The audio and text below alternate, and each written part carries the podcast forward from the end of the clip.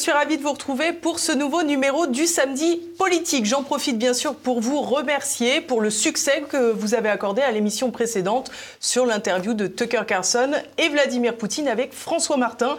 Et j'espère bien sûr que vous serez au rendez-vous de ce nouveau numéro. Un nouveau numéro qui sera consacré encore une fois à la géopolitique alors que la guerre en Ukraine va tristement fêter euh, son deuxième anniversaire. Les États-Unis se désengagent en poussant l'Europe vers Zelensky. Alors pour quelles raisons quel rôle joue le conflit israélo-palestinien dans ce grand échiquier? C'est ce que nous allons voir tout de suite. Mais avant toute chose, comme vous le savez, j'ai besoin de vous pour le succès de cette émission aussi. Je compte sur vous pour écrire vos petits commentaires juste en bas, pour partager cette émission et puis bien sûr pour cliquer sur le pouce en l'air pour améliorer le référencement.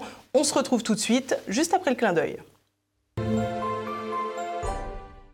Retrouvez le samedi politique avec la collection Terre de France. 100% des bénéfices au service d'agriculteurs, de familles, de militaires et d'écoles rurales.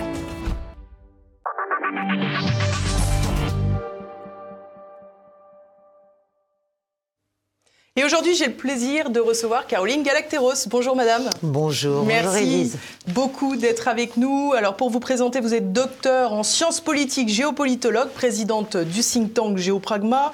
Vous avez également écrit de nombreux ouvrages. Le dernier, Vers un nouveau Yalta, publié chez Sigest. C'est un ouvrage bien sûr que vous pouvez toujours trouver sur la boutique de TVL, sur TVL et puis bien sûr, je précise que dorénavant, euh, pour les téléspectateurs qui veulent vous voir plus souvent, ils peuvent aller directement sur votre propre chaîne YouTube, à savoir Paix et Guerre, en référence évidemment à Guerre et Paix. Voilà, tout un, tout un programme. Non, j'ai pensé que j'aurais sans doute dû le faire avant, mais j'avais envie depuis longtemps, et ça y est, c'est fait, d'avoir un, un, sorte de canal où je puisse vraiment parler comme je le souhaite, quand je le souhaite, même si pour l'instant la fréquence est est hebdomadaire. Mais ça va monter, ça, voilà, ça se développe. Je pense que ça rencontre un certain écho. il faut que ça en aide de plus en plus. Parce qu'on peut, il y a tellement de sujets à aborder importants en matière de géopolitique au sens large, de questions internationales et de diplomatie. Euh, voilà, je, je, suis très contente de faire ça. Je deviens une youtubeuse. Eh bien, très bien. Nos téléspectateurs ont pris note. Vous pouvez donc retrouver Caroline Galacteros sur sa chaîne Paix et guerre. Alors, pour commencer cette émission, Caroline Galactero, j'aimerais faire le lien avec la précédente sur ce fameux entretien de Tucker Carlson et Vladimir Poutine. Il a suscité beaucoup de réactions et parmi ces réactions, j'aimerais tout de suite qu'on écoute celle du général Richoux en matière de, de, de, guerre hybride, on subit trop. Et donc, euh, à un moment donné, il va falloir. Mais, on, bien sûr. Ah, voilà, on subit, on subit. Euh, on est toujours en réaction. Alors là, on se demande, on est à moitié paniqué, on se demande comment on va faire pour pour pour contrer ce narratif-là. Il va falloir qu'on apprenne à avoir nos propres narratifs et, à les imposer également, je dirais, un petit peu au monde. Mm. Et, et, y compris même, je veux dire, il faut il faut les infester avec euh, avec des fake news, mm. etc.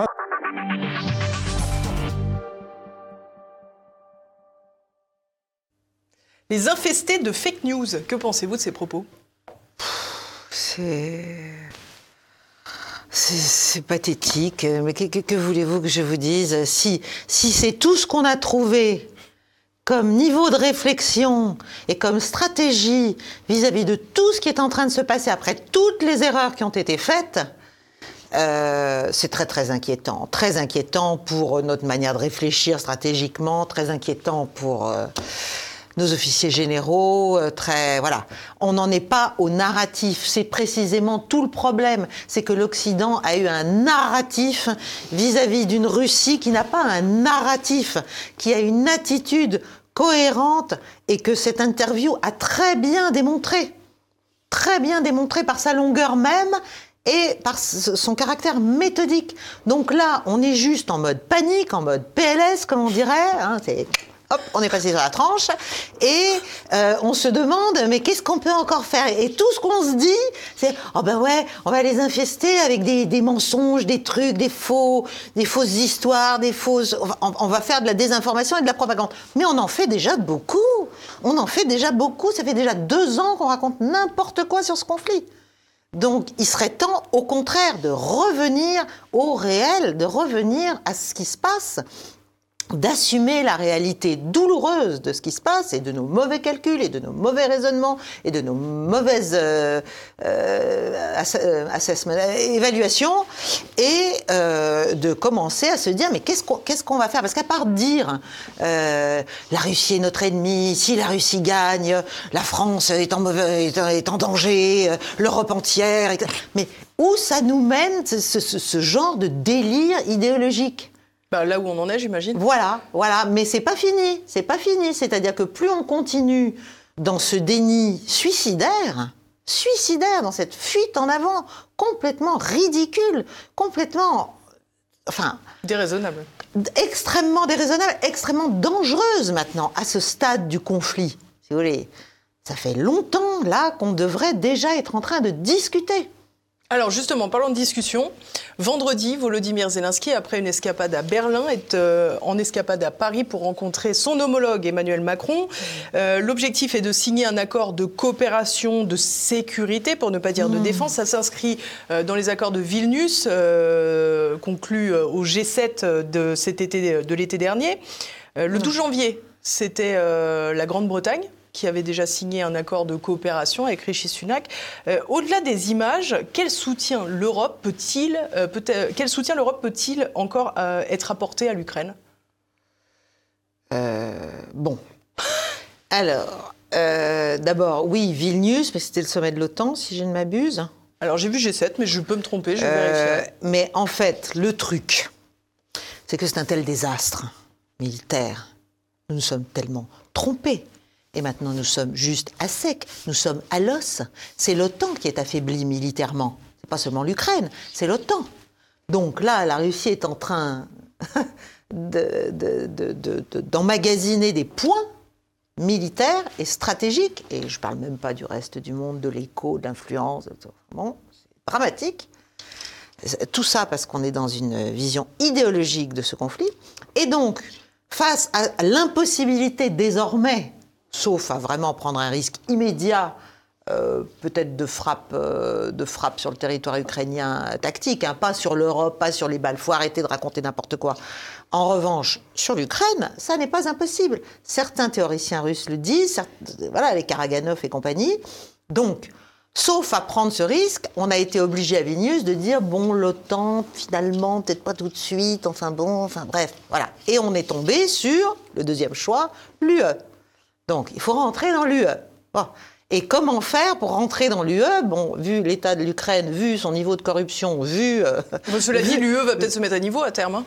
on est bien parti. Bon, en tout cas, ce serait juste. C'est n'importe quoi encore cette idée. C'est purement politique. Hmm. Donc, qu'est-ce qu'on fait? Il faut trouver des garanties de sécurité. C'est-à-dire, il faut trouver un moyen de pouvoir dire à Zelensky lors de ces escapades effectivement permanentes et planétaires, enfin dans une partie de la planète où on le reçoit encore, euh, euh, euh on va l'aider, on va pouvoir l'aider militairement. Donc il y a au titre de l'UE, je, pense que je l'avais déjà expliqué même ici, déjà euh, une façon de garantir une aide militaire possible à partir du moment où un État est membre de l'UE ou même en processus de rapprochement avec l'UE. Pour les puissances de l'UE, qui sont donc qui deviennent ses petits camarades ou ses futurs petits camarades, mais qui sont aussi puissance de l'OTAN. Donc c'est une manière de hmm. hein, voilà. Et là, on en est comme on n'ose même pas faire ça directement, on le fait à titre bilatéral. Et évidemment, nous avons un exemple formidable. Richie Sunak, après Boris Johnson, alors eux, ils les produisent à la pelle. Donc les, les, les, les Britanniques qui euh, sont toujours en avant de la main, qui veulent absolument pousser les Européens maintenant à faire la guerre, qui donc ont été les premiers à offrir ces garanties de sécurité. Contraignantes, pas contraignantes, c'est juste une excuse pour pouvoir faire un certain nombre de choses.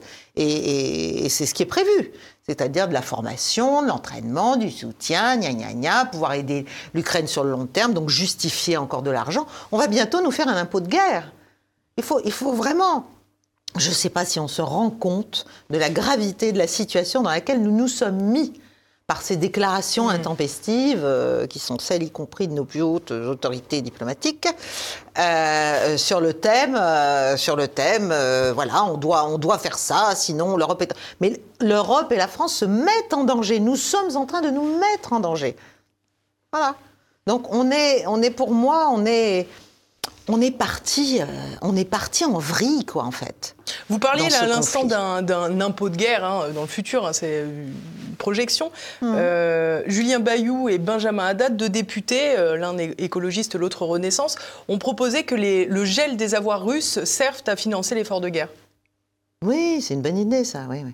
Alors, alors, euh, je ne connais pas ces, enfin, ce, de nom, mais je les connais pas. Euh, en revanche, oh oui, dommage, dommage. Euh, en revanche, je les invite à réfléchir un tout petit peu au-delà de leur haine ou de leur rage ou de leur fureur ou de leur bon, voilà. si on fait ça, et il y a énormément de pression pour qu'on le fasse et ça concerne plusieurs milliards de dollars, ne serait-ce que les intérêts. C'est-à-dire, on est en train de faire en sorte, alors on, le fait commencer en 2024 parce qu'on se dit qu'avant, quand même, on prend mm. des gros risques, mais euh, on, envisage de pouvoir récupérer les intérêts et de les affecter effectivement euh, à la reconstruction de l'Ukraine, au soutien de l'effort de guerre, etc., etc. Mais que va-t-il se passer dans le reste du monde si l'Europe ou les États-Unis prennent ce genre de, de décision? Hein? Qu'est-ce qu'ils vont faire les autres investisseurs? Ben, ils vont pas laisser. Eh ben non, ils vont pas investir. Hein. On est en train, c'est encore une balle dans le pied. C'est-à-dire, on est encore en train de s'affaiblir économiquement de manière drastique par ce type de postures qui sont des postures qui sont vraiment les postures de l'échec, quoi, les postures de l'impuissance. C'est-à-dire quand vous pouvez plus rien faire et que vous ne supportez pas l'idée de discuter, bah, qu'est-ce que vous faites? Vous continuez, vous continuez, vous continuez, et vous vous enfoncez, vous vous enfoncez, vous vous enfoncez. On est dans des sables mouvants. Donc, si demain, des investisseurs étrangers envisagent des investissements en euros ou en dollars quelque part, et qu'ils se disent Ah, mais si demain dans mon pays, les États-Unis ou l'Europe considèrent que je ne fais pas ce qu'il faut et commencent à me, à, me, à me piquer les intérêts ou même carrément mes investissements étrangers, euh, je vais peut-être ne plus les faire en dollars ou en euros. Ce dit en passant, c'est déjà hein ce qui s'est produit avec l'extraterritorialité du droit américain. C'est la suite. C'est la suite. C'est-à-dire, c'est la, balle dans le pied que, c'est tirer l'Amérique depuis déjà un, certain nombre d'années en transformant le dollar d'une monnaie d'équilibre et de protection en une monnaie de pression et de chantage. Et voilà, et c'est terminé. Et après, on se demande pourquoi bah, les BRICS euh, l'emportent euh, en matière de poids relatif euh, sur, sur le, le, PIB mondial, pourquoi il y a une contestation worldwide maintenant sur tous les continents et massive de toutes ces méthodes. Mm, mm. Parce qu'en fait, l'idéologie ne produit que de la guerre, que du conflit, que de l'opposition, que du rapport de force. Donc on dit, Poutine n'aime que le rapport de... Bah ouais, et nous, qu'est-ce qu'on fait en fait. Sauf que nous, là, on est dans une position de faiblesse. C'est pas parce qu'on le perd qu'on n'est pas dans le rapport de voilà, force. Voilà, exactement, exactement, tout à fait. C'est exactement bien dit. Donc c'est, c'est, on, essaie de, on rame quoi, on hmm. rame, mais en restant sur le même registre, au lieu de comprendre qu'il faut qu'on change de registre, qu'il faut qu'on on regarde ce monde qui a complètement changé, où nous ne sommes plus en position dominante. C'est terminé. Hmm. Voilà. Ça ne veut pas dire qu'on est mort, ça ne veut pas dire qu'on est fichu, ça ne veut pas dire qu'on doit passer sous pavillon chinois, russe ou je ne sais quoi. Pas du tout. Ça veut dire qu'on doit commencer à considérer le reste des acteurs internationaux comme des acteurs dignes de discussion, de respect, qui ont des intérêts qui valent bien les nôtres et, et, qu'ils défendent. Et, c'est ça l'objet d'une hmm. négociation ou d'une diplomatie internationale digne de ce nom. C'est pas juste, ah, moi, j'en ai une plus grosse que toi, et boum. Euh, non, enfin, je veux dire, euh, c'est des trucs infantiles. Hmm. On a parlé là essentiellement de, l'aide financière hmm. euh, à l'Ukraine. Peut-être parlons des armes grâce à Nicolas Tenzer. On va ah. l'écouter. Ils sont à l'initiative, par exemple, dans, euh, la mer, dans la mer Noire. Vous avez eu encore euh, récemment un bateau qui a été euh, coulé, un bateau très important, qui en plus avait participé à des opérations criminelles de la Russie en Syrie, ce qu'il faut quand même toujours souligner. C'est donc ça, c'était même, je me rappelle, mhm. j'ai vu, il y a des activistes syriens qui l'ont, qui l'ont salué, qui sont mhm. félicités. Et ça, c'est aussi très important. Sur le front, ça ne peut pas avancer tant que l'Ukraine n'a pas reçu suffisamment de munitions, n'a pas reçu euh, des, missiles à longue portée. On prend pas le chemin. Hein. Voilà, et on voit par exemple que mm. les, Allemands bloquent toujours les Taurus, euh, missiles à longue portée qui seraient d'une utilité absolument euh, majeure pour frapper des infrastructures dures et le pont de Kerch. les Américains n'ont livré qu'une vingtaine d'ATACMS, et ça c'est mm. pas dû au blocage des Républicains, c'était déjà, faut pas le rappeler, faut pas l'oublier, du temps de, du temps de Biden.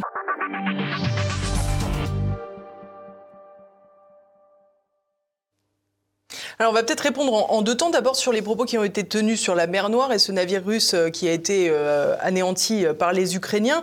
ce bateau russe aurait participé à des opérations criminelles en Syrie. Non mais... Parce que qu'on remette les choses dans leur contexte, les Russes, c'est les seuls qui ont été appelés mais non, mais, par, le, par Bachar el-Assad. Mais tout à fait.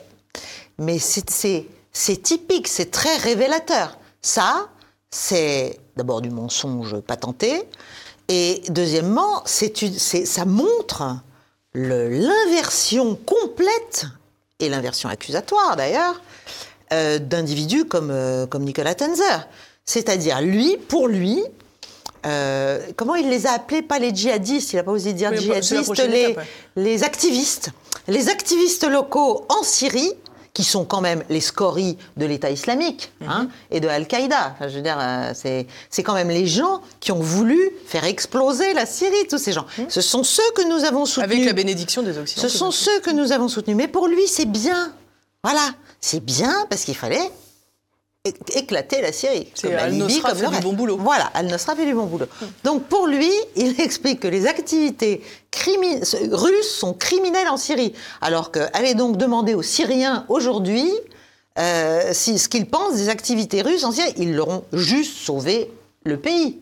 Hein. voilà, avec les Iraniens, ils l'ont fait. parce qu'on reprenne bien pour que tout le monde comprenne, les activités russes en Syrie oui, se font à la demande se font la demande de Bachar el-Assad et ensuite se foutent contre l'État islamique et les, terroristes islamistes là qui voulaient renverser Bachar el-Assad. Absolument, mais vous savez, de toute façon, tout est tordu et tout est distordu et tout est présenté n'importe comment. Donc moi j'ai entendu l'autre jour, je sais plus où, à vrai dire, un truc sur Idlib où on nous, on nous, expliquait qu'à Idlib c'était horrible, les populations. Non mais Idlib c'est juste un nid de frelons. Idlib c'est l'endroit où, où ont été conservés et entretenus et sont tenus un certain nombre de mouvements liés à Al-Qaïda, avec le soutien de la Turquie, etc., etc., etc. Voilà, je ne parle même pas des bases américaines euh, encore en Syrie, que j'allais dire avec les, totalement les etc., etc., l'UCED. Et puis même ce qui reste de l'État islamique qui, comme par hasard, sont dans la circonférence de ces emprises américaines. Voilà. Donc, il faut arrêter maintenant. C'est plus possible de raconter n'importe quoi. Bah, visiblement, si c'est possible, puisque personne ne, le, personne ne, le, reprend. Hein. Alors, sur le bateau russe, pour l'instant, les Russes, mais il est vrai qu'ils euh, confirment rarement les choses, euh, n'ont pas confirmé cela. C'est possible. Je n'en sais rien. Je n'ai pas les informations. Euh, on le saura probablement au bout d'un moment. Il est vrai que les Ukrainiens arrivent à taper avec l'aide américaine, avec l'aide britannique, etc., un certain nombre de bateaux. Mais euh, si, on, si, Nicolas Tenzer s'imagine qu'il faut euh, continuer à fournir des armes pour ses petits camarades du complexe militaro-industriel américain en passant euh, pour permettre à l'Ukraine de renverser le rapport de force et de l'emporter sur la Russie, parce que c'est quand même ça le sujet mais c'est ce qu'il dit, hein, grâce à ces armes, ils pourront détruire le pont de Kerch. Mais ça va faire quoi? Qu'est-ce que ça va produire? S'ils endommagent de nouveau Kerch, d'abord, il faut qu'ils se souviennent, euh, Coco, qu'avant qu'il y ait le pont de Kerch, euh, la Crimée était déjà autonome et les Russes arrivaient très bien à la, à la fournir, enfin à l'approvisionner. Bon, donc, c'est pas non plus ce sujet-là. Le, vrai sujet, oui, c'est de menacer la Crimée à long terme, etc. Et c'est pour ça que les Russes... Euh, ne sont pas loin peut-être de se dire, à l'heure où nous parlons, que bon, Odessa, il va falloir y passer parce qu'on n'a pas trop le choix. Donc, qu'est-ce qu'on attend pour arrêter les dégâts? Les dégâts au détriment de l'Ukraine, de ce qui reste de l'Ukraine, pas au détriment de la Russie.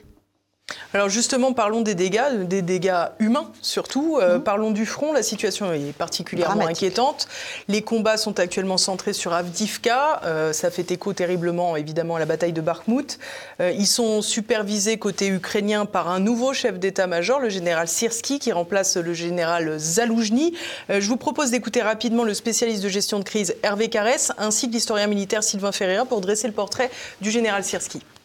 Le général Sirski a été formé à l'équivalent de l'école de guerre euh, française à Moscou, donc il connaît parfaitement le fonctionnement de l'armée russe. Ce qui n'était pas le cas euh, du général Janouzny, qui avait été euh, formé uniquement en école de guerre ukrainienne, et encore moins celui du général Boudanov, qui lui n'a jamais été formé en école de guerre. Donc j'en reviens au général Sirski. Il est très proche du président Zelensky et en général ne conteste pas les orientations politiques du président Zelensky. Quand la bataille de Bakhmut a vraiment euh, pris un tournant après la chute de Soledar l'année dernière, Sirski a pris les choses en main avec la bénédiction euh, de Zelensky lui-même. Hein, n'oublions pas que Zelensky avait euh, pris euh, le, risque d'aller sur la, ligne de contact, enfin en tout cas dans l'immédiat arrière-front pour visiter Sirski et son état-major, et donc pour lui intimer l'ordre de tenir la ville coûte que coûte euh, et à tout prix, et on sait ce que ce prix représente, hein, c'est presque 50 à 60 000 pertes du côté euh, ukrainien. Et on sait que Sirski s'est montré tout à fait obéissant. Et là, Sirski, qui rappelons-le, a été baptisé du surnom de boucher à l'issue de la bataille de Bakhmut. Hein, c'est vous dire euh, ce qu'il a laissé comme trace pour le moment dans l'histoire de, la guerre avec la Russie, eh bien, lui, on attend à ce qu'il euh, soit le petit doigt sur la couture du pantalon pour obéir au pouvoir politique, quels que soient les problèmes que cela va poser pour l'effectif de l'armée ukrainienne à court et moyen terme.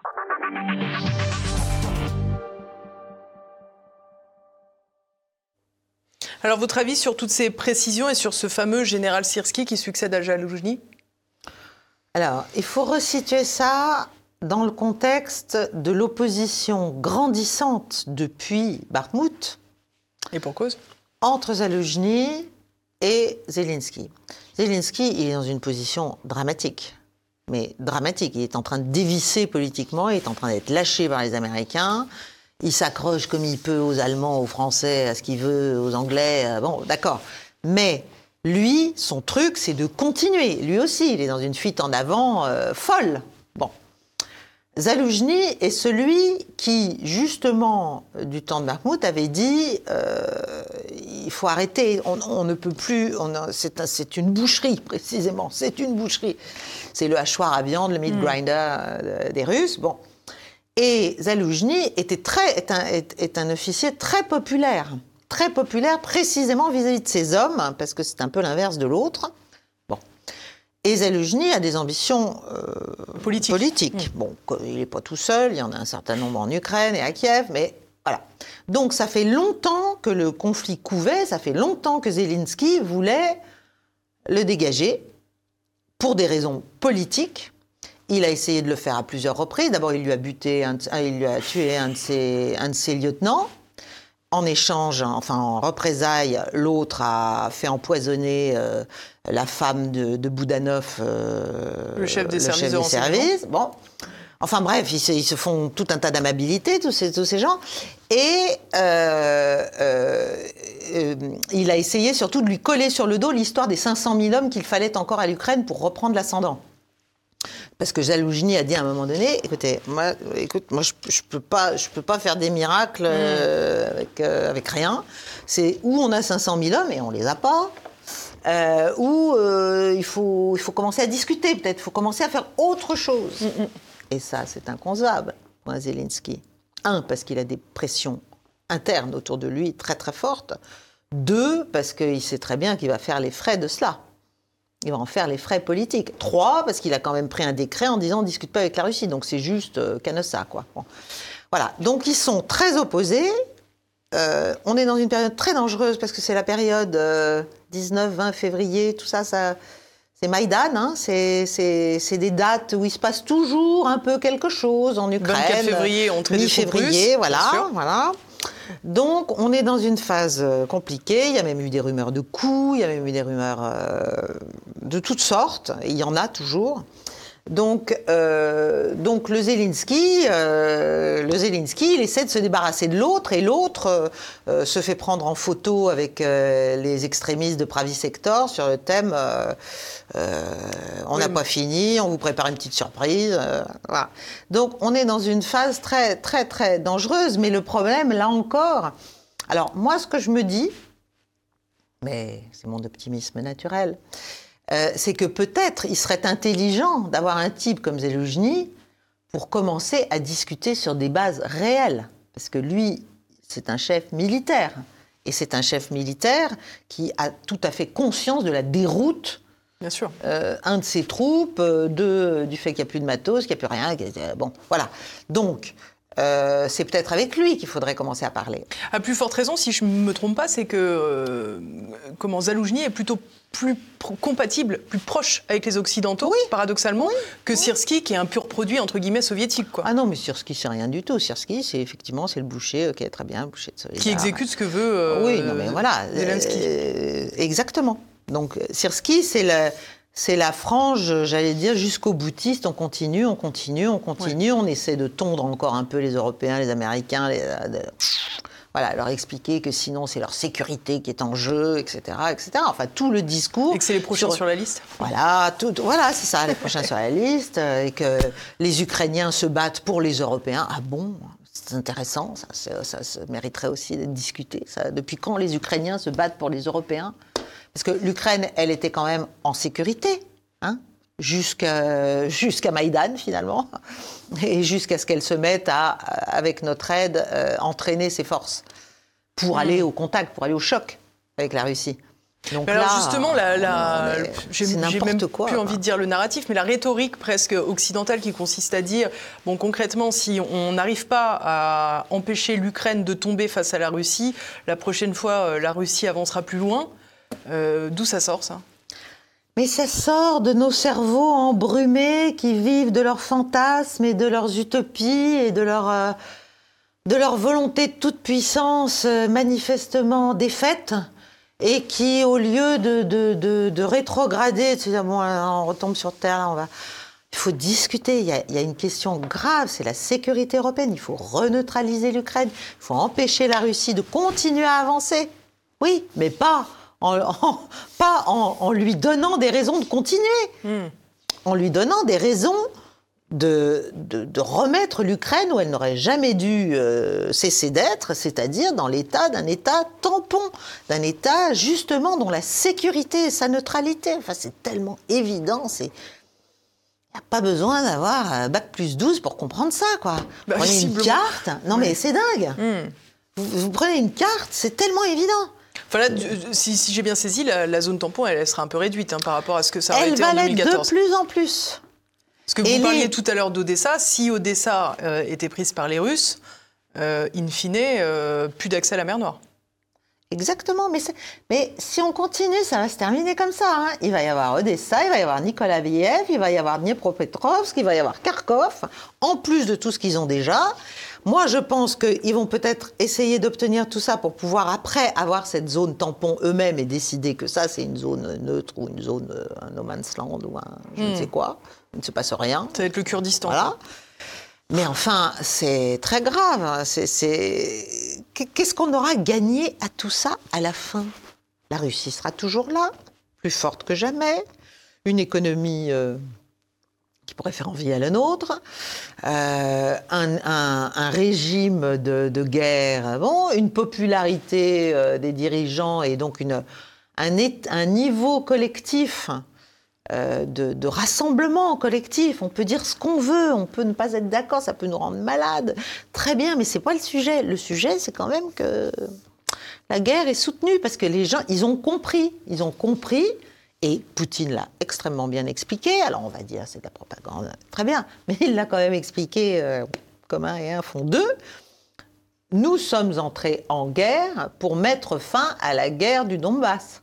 Hmm. Voilà, la guerre civile en fait ukrainienne, portée par une partie des forces ukrainiennes contre une autre partie euh, des populations ukrainiennes russophones qui se font bombarder. Et d'ailleurs, Abdevka, c'est le sujet. Hein. Bien sûr. Abdevka, c'est l'endroit, c'est une espèce de, de saillant, là, qui permet de taper sur Donetsk et sur les populations civiles. Parce que les Ukrainiens tapent sur les populations civiles.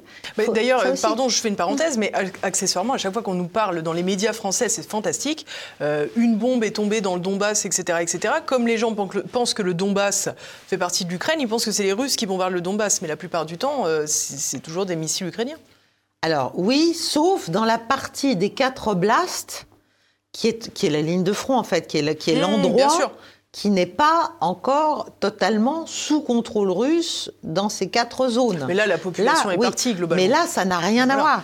Là, toutes les attaques, effectivement, sur. Euh, On se rappelle de cette foire, euh, de, cette espèce de marché qui a été frappé. Euh. C'est tous les jours.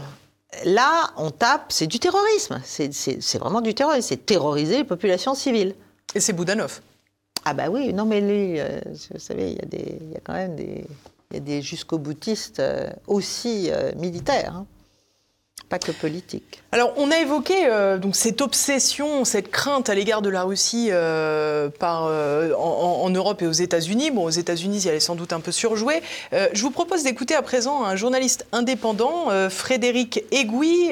il était, il faut le dire, visiblement journaliste à RT, hein, donc la chaîne, la chaîne Russia Today.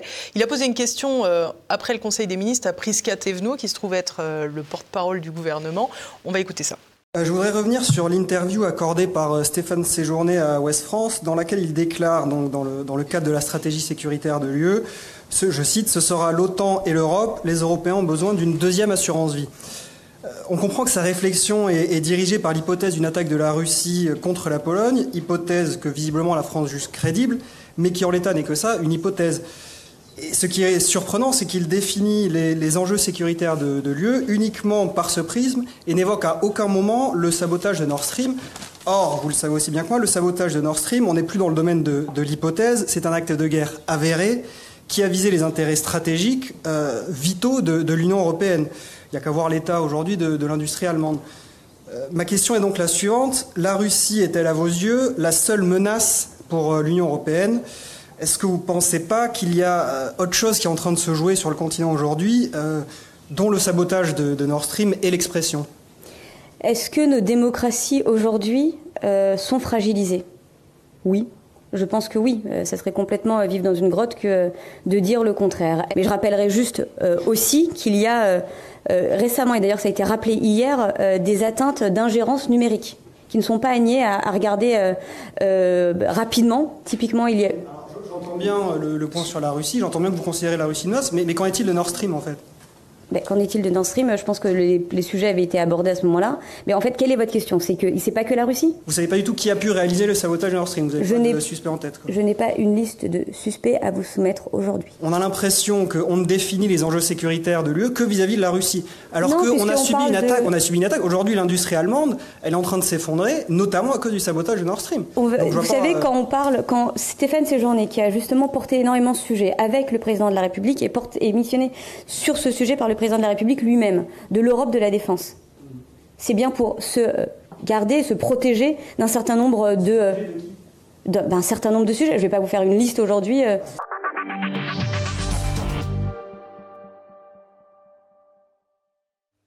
C'est comme souvent avec ces affaires, si c'était pas si dramatique, on aurait envie d'en plaisanter.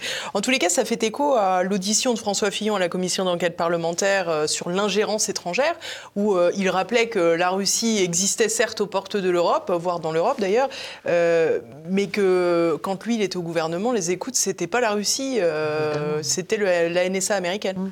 évidemment, non mais on est, non mais c'est lunaire, c'est lunaire, c'est-à-dire. Là, c'est là que vous vous dites, euh, qu'est-ce qu'on peut encore faire on est, on est, là, c'est même plus du déni, c'est, de l'ordre du tabou. C'est, c'est pas possible de, de, elle peut même pas penser. Bon, elle peut même pas penser euh, que, que le, le, sujet, c'est la soumission, c'est le fait qu'effectivement, l'Europe s'est laissée couper le gaz, l'Allemagne en premier, mais les autres aussi, euh, par, un de par son grand allié merveilleux américain. américain, qui avait plein de gaz de schiste. qui avait plein de gaz de schiste que nous achetons maintenant fort cher. Alors nous achetons encore euh, du gaz russe d'ailleurs, mais euh, en loose day, n'est-ce pas Plus cher du coup. Et d'ailleurs on est en train de prendre des, aussi des décisions à l'échelle européenne pour que ce ne soit même plus possible. Donc le vrai sujet, c'est le divorce qui a été programmé, mené et conduit par les Européens eux-mêmes, mais qui a été programmé à Washington depuis très longtemps entre l'Europe et la Russie, entre l'Allemagne et la Russie. Et ça, c'est fait, c'est consommé, c'est divorcé, c'est sur le livret de famille, c'est terminé. voilà. Hein. Il y a, l'Europe, la Russie ne fait pas partie de l'Europe. Non, la Russie ne fait pas partie de l'Europe, ça c'est aussi un scoop. Euh, bon, d'accord. Si, la Russie est une puissance européenne et la Russie était la garante d'une certaine manière, euh, d'une grande partie du développement et de, la, et de la résilience économique et industrielle de l'Europe. C'est fini. Mais on n'ose même pas le dire. On ne peut même pas. C'est dingue. Si vous voulez, on est, on est, on est mono. Je sais pas, on est borgne, quoi. On a, on a, on a. Vous voyez, comme les, comme les oiseaux qui ont un, les perruches, moi j'en avais une comme ça, avec un œil, je regardais comme ça tout le temps. Voilà, bon. ça fait des angles morts. Voilà, ça c'est comme ça.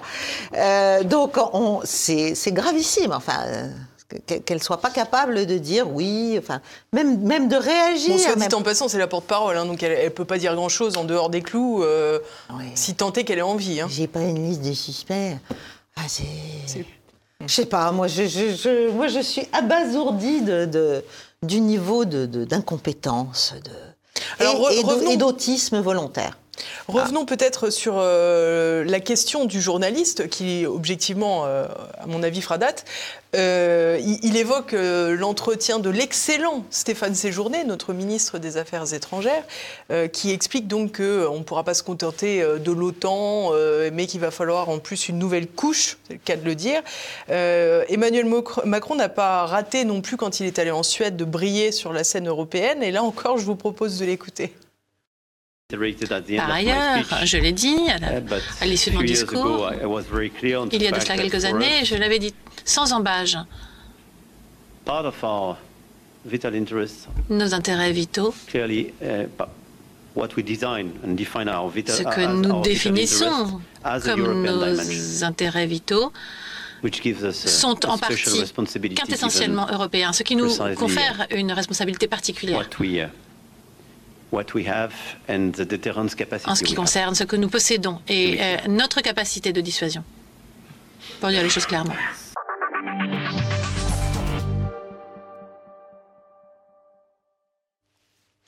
Que pensez-vous de ces déclarations de notre président de la République? C'est douloureux, tout ce que vous m'imposez aujourd'hui. j'ai quand même l'impression de. C'est vrai que j'ai fait fort aujourd'hui. C'est une hein. épreuve. Hein. Donc, euh, écoutez, euh, je vais répéter ce que j'ai déjà dit. Euh, je, je pense que là aussi, on est dans un... On n'a manifestement pas bien compris que on pouvait se faire instrumentaliser de ce point de vue-là aussi. C'est-à-dire que l'arme nucléaire, euh, d'abord, d'abord, euh, il n'y a que les Américains qui peuvent proposer leur parapluie nucléaire. Hein. Nous, je veux bien, mais bon. Deuxièmement, on devient une cible immédiate de la Russie, c'est-à-dire on est encore en train de faire de la prophétie autoréalisatrice. À partir du moment où on explique que on va voler au secours de nos petits camarades qui sont tellement honnêtes, tellement de bonne foi, n'est-ce pas, les Baltes et les Polonais, si jamais l'horrible Russie venait à les menacer, c'est comme si on leur proposait, en fait, tout simplement, de monter un false flag, de monter une opération de provocation quelconque, de monter un truc, de monter une surenchère, quelque chose. Euh, on se rappelle d'ailleurs des déclarations du Polonais avec le missile qui était tombé en Pologne. Oui, qui avait essayé, ils avaient essayé, ils ont déjà essayé. Mais on est fou. C'est-à-dire, L'outil nucléaire est destiné à protéger les Français et le territoire français et les intérêts stratégiques fondamentaux de la nation française contre des attaques de même ordre, c'est-à-dire venant d'une puissance nucléaire. Bon, Déjà, Poutine a encore expliqué en long, en large et en travers, et nous a traité quand même d'imbéciles dans l'interview avec Tucker Carlson. Non, mais arrêtez, mais qu'est-ce que vous voulez que j'aille faire à menacer euh, des, puissances membres d'une alliance où il y a des puissances nucléaires à l'intérieur Les Polonais, les Baltes, mais à quoi mm. ça me sert Quel est le sujet? Bon. Donc, euh, on, se met dans une situation, là encore, pour, pour alors tout en, c'est là que c'est très tordu, tout en expliquant que c'est comme ça que l'Europe va devenir souveraine, parce que c'est la ah ben. vieille idée de la souveraineté européenne, qui est, qui est, un, qui est une fumisterie, n'est-ce pas euh, Et d'expliquer, comme le fait Séjourné, qu'il y a deux piliers maintenant, il faut une deuxième assurance vie. Non mais, euh, un, euh, l'Union, toute défense de l'Europe, si elle pouvait exister, ne serait jamais, à tout jamais, que le pilier européen de l'Alliance. Point. Deuxièmement, ça veut dire quoi? Et troisièmement, euh, ça veut dire que notre président de la République s'imagine que la France va devenir le parapluie nucléaire de l'ensemble européen face à la Russie. Mais non, mais. grandes ambitions pour nous. Oui, mais c'est très. Pour lui, c'est très dangereux. C'est extrêmement dangereux. Nous devenons ipso facto. Euh, c'est comme. C'est comme euh, je sais pas, moi, je, je, comprends pas. Je ne comprends pas comment on ne peut pas juste se dire on est vraiment allé très très loin dans la bêtise. Maintenant, il faut reculer un tout petit peu, ne serait-ce que rhétoriquement, euh, verbalement, et commencer à chercher une solution pour ce malheureux pays qu'est l'Ukraine, qui a perdu euh, quasiment la moitié de sa population, pas en morts, hein, mais en exilés, en réfugiés, en gens qui se sont tirés, etc., et qui désormais n'a plus que les pauvres et les malheureux qui n'ont pas le choix, pas d'autre choix que de se faire enrôler. Euh, manu militari euh, pour aller servir de chair à canon dans un conflit qui est perdu. Donc qu'est-ce qu'on veut?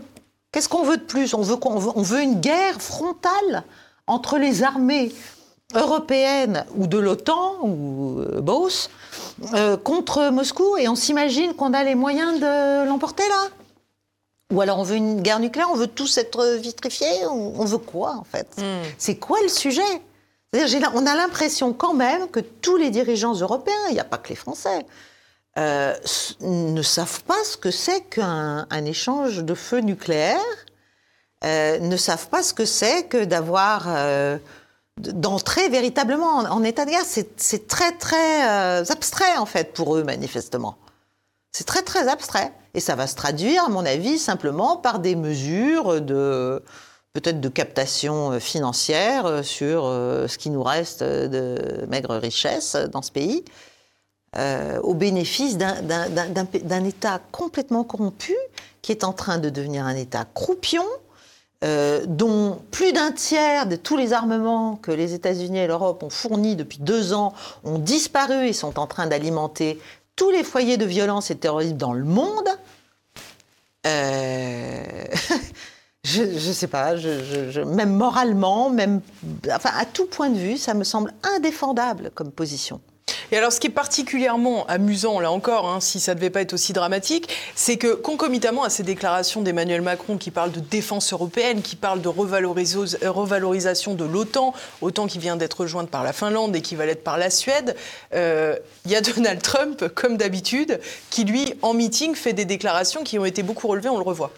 The presidents of a big country stood up said, "Well, sir, uh, if we don't pay and we're attacked by Russia." Will you protect us? I said, You didn't pay? You're delinquent? He said, Yes, let's say that happened. No, I would not protect you. In fact, I would encourage them to do whatever the hell they want. You got to pay.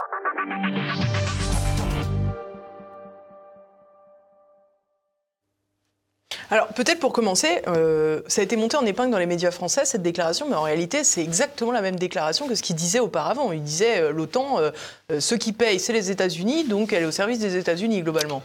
Oui, alors là, si vous voulez, je, trouve que Donald Trump a beaucoup de qualités, en tout cas pour faire la paix en Europe, ça c'est sûr.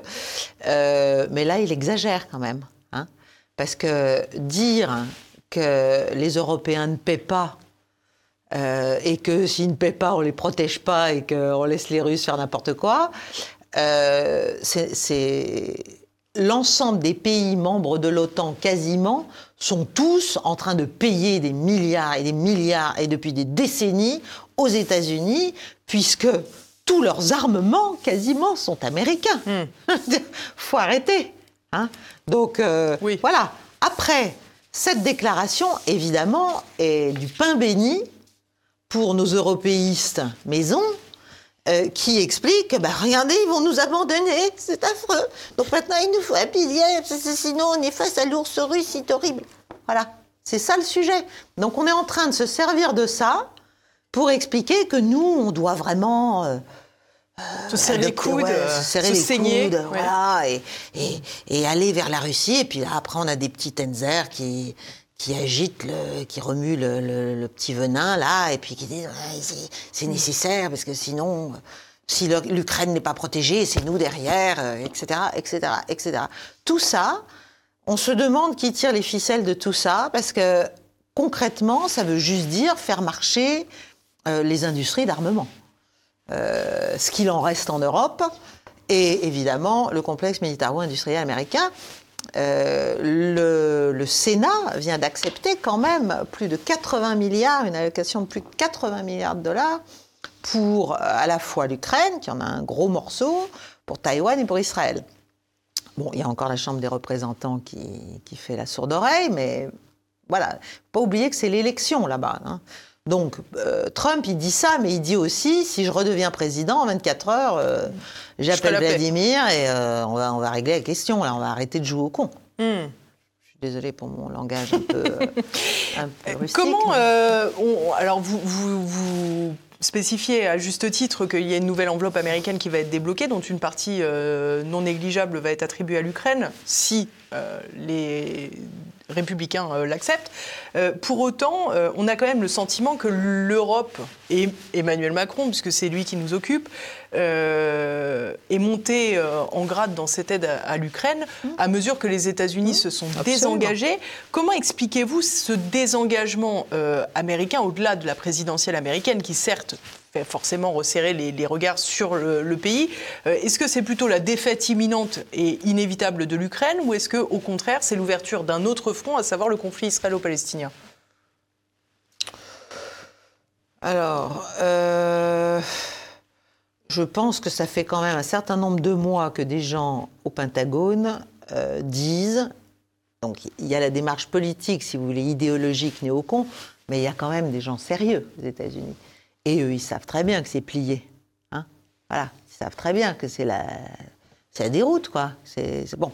Donc, qu'est-ce qu'on fait? On refile le bébé aux Européens sur le thème, mais c'est votre conflit, hein c'est votre continent quand même. C'est à vous de vous défendre, c'est à vous de comprendre que c'est tellement important l'Ukraine. Donc, après l'avoir jeté euh, à l'assaut de la Russie, euh, je ne sais même pas si on a pu s'imaginer que ça allait marcher. Ça me paraît tellement dingue. Mais admettons qu'on l'ait imaginé, on s'est rendu compte qu'on s'est planté à Washington. Donc on refile la patate chaude aux Européens en, euh, les culpabilisant, hein, en leur disant bah, faut l'aider l'Ukraine là maintenant, il faut des sous. Nous, on a fait tout ce qu'on a pu. On a vraiment, on a tout fait. Voilà. Mais on ne peut pas être partout. On ne peut pas être partout. Regardez, le Moyen-Orient, la, nation indispensable, doit se, un don d'ubiquité, mais jusqu'à un certain point. D'ailleurs, ça aussi, on le leur dit aussi au Pentagone, c'est qu'il y a des limites. Euh, alors, après, ouvrir le deuxième front, euh, est-ce que, est que, ce qui se passe au Moyen-Orient est le résultat d'une pensée euh, délibérée, d'un calcul délibéré américain euh, de remettre, de repétarader là, euh, finalement le Moyen-Orient qui était en train de se stabiliser. vous allez plus loin que ma question. Hein. C'était pas ma question. Ma ah, question, c'était simplement ouvrir un second front, ça veut dire ça de, de, de, Pour moi, c'était est-ce que euh, tout simplement l'aide qu'ils sont obligés, entre guillemets ah, obligés, de donner à Israël permet aux États-Unis aussi de se désengager et de dire bon, on peut pas être partout. Là, la priorité c'est Israël. L'Ukraine, on a déjà beaucoup fait.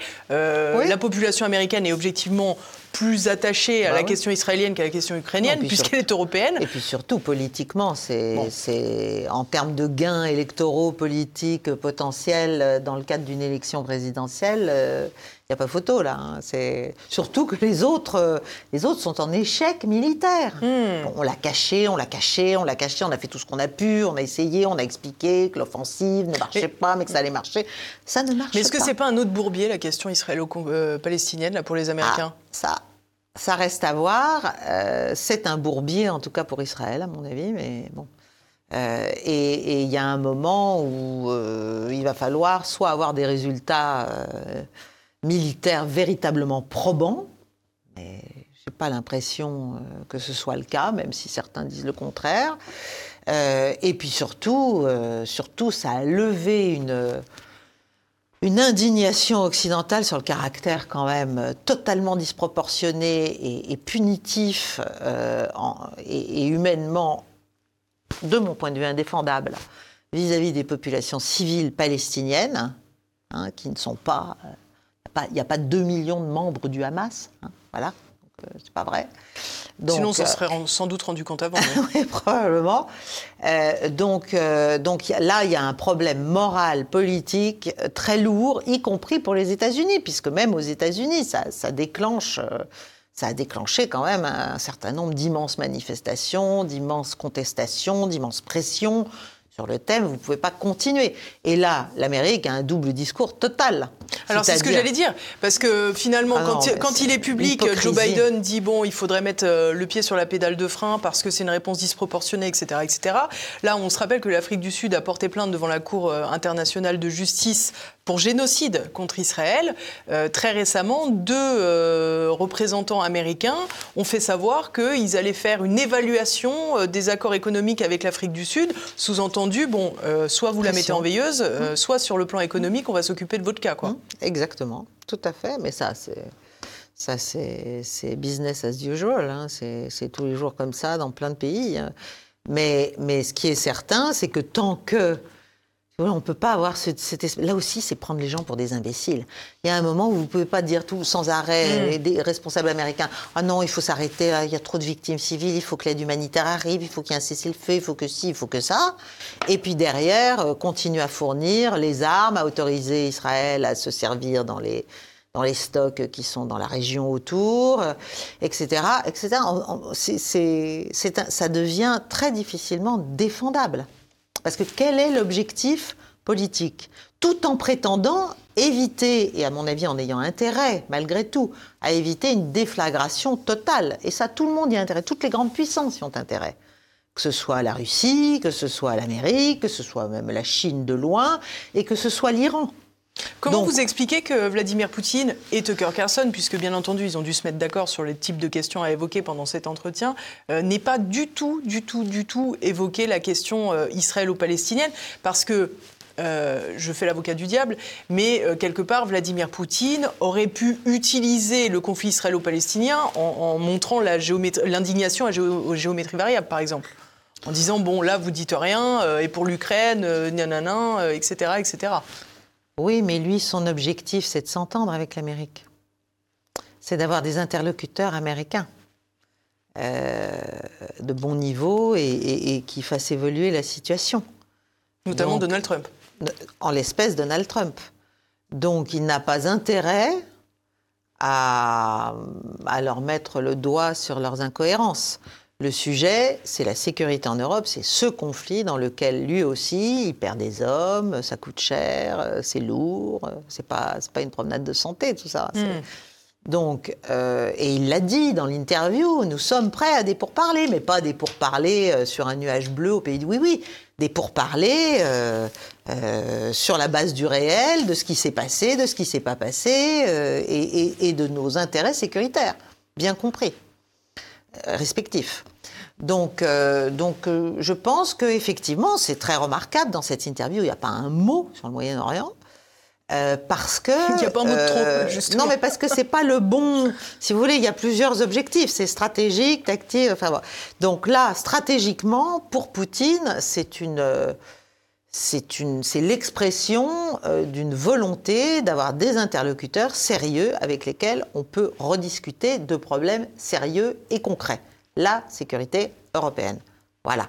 Donc, euh, il ne va pas aller aborder un sujet, hmm. parce que le jour où si Donald Trump revenait au pouvoir et que l'un et l'autre euh, reprenaient langue et, trouvaient un accord et une stabilisation sur ce front-là, euh, bien sûr, comme tout est lié en géopolitique, il faudra aussi s'intéresser à ce qui se passe au Moyen-Orient. Et là, la Russie a aussi des intérêts importants, et d'ailleurs au-delà du Moyen-Orient, mais en tout cas importants, notamment son, alliance, mais qui est compliquée, qui n'est pas une alliance... Euh, euh, c'est pas de pigeonneaux qui s'aiment d'amour tendre, entre l'Iran et, et, elle. et ça, ça inquiète aussi l'Iran, bien sûr. Hmm. inquiète, cette perspective inquiète l'Iran. Parce qu'on sait que les positions de Trump, même s'il s'était opposé à des frappes quand il était président, etc., donc il a, il a été beaucoup plus calme que, que tous les autres, à vrai dire, vis-à-vis de l'Iran, en termes militaires. Euh, mais il est quand même sorti de l'accord nucléaire. Euh, enfin, il a aussi fait des choses dommageables pour la stabilité régionale, à mon avis mais euh, il aura des gages à donner, notamment à Israël. Il aura voilà, donc ça va être une chose compliquée le Moyen-Orient. Donc c'est pas le moment d'en parler. On a déjà un hmm. problème à régler en Europe. Toute dernière question, Caroline Galacteros. Quand j'ai préparé cette émission, quand j'ai préparé ces vidéos qui vous ont beaucoup plu, je l'ai vu, euh, je me suis dit finalement comment euh, la vision géopolitique dans le camp souverainiste, patriote, gaulliste, etc., etc., peut-elle être tellement différente euh, des autres, de, ceux qui nous gouvernent, de ceux qu'on vient d'entendre dans ces vidéos. Comment on en arrive à des conclusions et à une lecture de notre monde aussi différente? C'est une très bonne question. Euh, alors, je ne prétends pas représenter le camp patriote, souverainiste, euh, etc. C'est très large, mais voilà, une pensée d'inspiration gaulienne, clairement, le, courant réaliste en géopolitique, sans doute, enfin j'espère, euh, mais la grande différence, c'est juste qu'on part du réel. C'est ça la pensée gaulienne, c'est partir des faits partir des faits. Ça ne veut pas dire qu'on n'a pas d'idéaux, qu'on n'a pas d'envie, qu'on n'a pas d'ambition, au contraire. Mais on part du réel, donc on est connecté, et c'est tout le sujet du souverainisme aussi, on est connecté au peuple, on est connecté aux intérêts de la nation. De la nation et de sa population et de son peuple. Mais alors ils sont connectés à quoi les autres? Eh bien je ne sais pas. Je ne sais pas, ils sont connectés à des... Et à quels intérêts? À des abstractions, à des, euh, à des, moi ce que j'appelle des défauts, que ce soit l'Europe, euh, que ce soit l'Amérique, que ce soit, c'est-à-dire c'est jamais nous en fait, c'est hmm. jamais nous. C'est toujours les autres, avec les autres, pour les autres, contre les autres. Enfin, c'est une vision euh, complètement dogmatique et idéologique du monde qui ne peut produire que de l'inefficacité ça ne peut produire que de l'impuissance. C'est ça, moi, qui me frappe. C'est-à-dire que personne, à un moment donné, dit, mais en fait, on n'arrive à rien, là. Il faut peut-être qu'on regarde le monde tel qu'il est. Euh, oui, ça ne correspond pas à nos rêves. Ben, oui, c'est sûr. Mais ça, c'est toute la vie est comme ça, malheureusement. Rien ne correspond jamais vraiment totalement à nos rêves. Donc, euh, voilà. Donc, euh, c'est ça le grand divorce. C'est un divorce en fait de... Divorce avec le réel finalement. Oui, divorce du réel, déconnexion totale. Et à partir de là, ben, on part en live. On part dans des utopies et on est extrêmement vulnérable et fragile à tous les intérêts extérieurs, à toutes les instrumentalisations, à tout. Parce qu'en fait, on, est, on a quitté le sol, quoi. On a quitté le sol. Donc... Euh, Espérons qu'on revienne sur Terre alors. Oui, je, le souhaite de tout cœur et je le souhaite vraiment pour mes concitoyens aujourd'hui, pour leur sécurité et pour celle des Européens. Je suis aussi une Européenne, moi. Merci beaucoup Caroline Galactero. Je rappelle à nos téléspectateurs bien sûr qu'ils peuvent vous retrouver sur votre nouvelle chaîne sur YouTube, chaîne Paix et guerre. J'espère que cette émission vous a plu. En tout cas, je vous donne rendez-vous la semaine prochaine pour une nouvelle. En attendant, si vous ne l'avez pas déjà fait, pensez à écrire vos commentaires juste en dessous. J'y réponds à chaque fois. Pensez également à partager cette émission et bien entendu à cliquer sur le fameux pouce en l'air pour le référencement. Portez-vous bien en attendant et à la semaine prochaine. À bientôt.